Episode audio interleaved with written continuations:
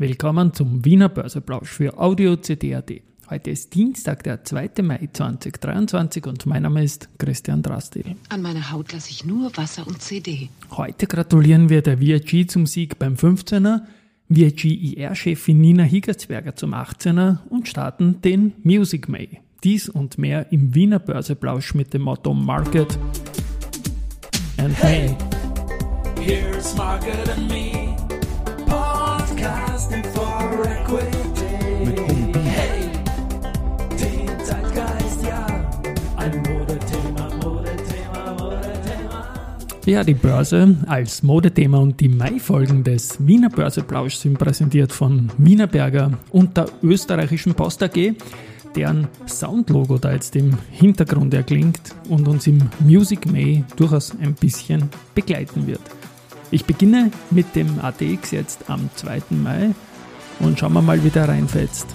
Ja, 3254,51 Punkte, ein Minus von 0,43% mal zum Freitag. Und wir haben auf der Gewinnerseite zu finden die Meier-Mellenhof mit plus 1,5%, die Strabag mit plus 1,4% und die Do Co. mit plus 1,3%. Auf der Verliererseite EVN minus 2%, Verbund minus 1,8% und SBO mit minus 1,7%. Umsatzseitig ist es so, dass wir äh, die erste Group mit 11,9 Millionen Euro haben, jetzt um 12.15 Uhr, die OMV mit 7,1 und Andritz mit 6,9 Millionen Euro.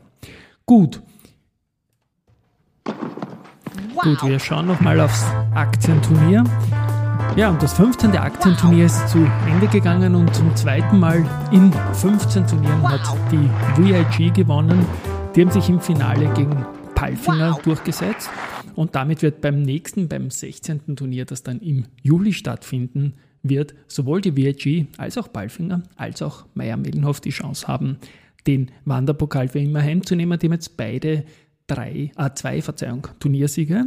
Und ich habe am Freitag gebracht ein Bild von der Nina Higertsberger, der IR-Chefin der Vienna Insurance Group. Und die hat dann am Samstag irgendwie, glaube ich, gepostet, das 18-jährige Firmenjubiläum. Das heißt, 18er zweiter Turniersieg. Da passt momentan alles zusammen und herzliche Gratulation auch von dieser Seite hier.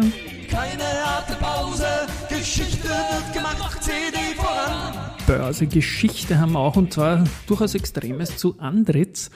Zehn Jahre und neun Jahre her. Beginnen wir zehn Jahre. Da gab es den schlechtesten Tag der Börsegeschichte von Andritz am 2.5.2013 mit minus 14,8 Prozent. Und ein Jahr später gab es den umsatzstärksten Tag in der Geschichte und das war aber, warte mal, na, das war nicht die andere, sorry, das war die AMAG mit 15,3 und das war natürlich der Börsestart.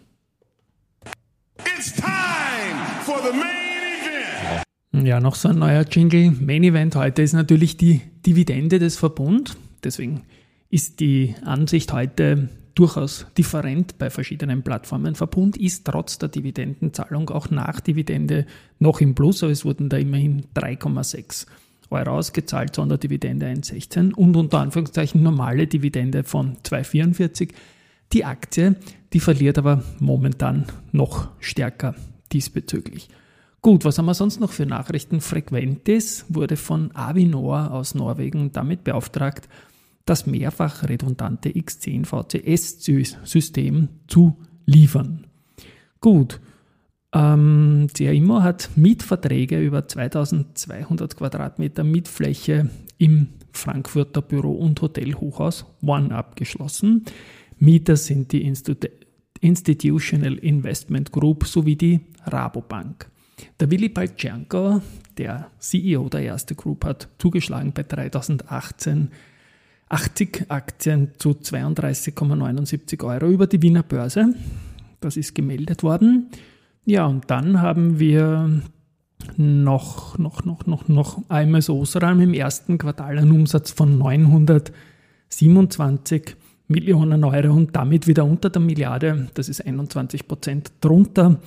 Und das Marktumfeld bleibt anhaltend schwierig. Die niedrigen Volumen in wichtigen Produktionsbereichen sind einfach da sichtbar.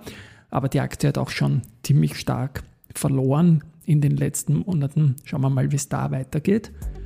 Finally noch Research. So, wo ist Research? Da ist Research. Baderbank stuft Knaus Tabat weiter mit bei und Kursziel 75,9 Euro ein. JP Morgan bestätigt Overweight für die erste Gruppe, erhöht von 39 auf 43.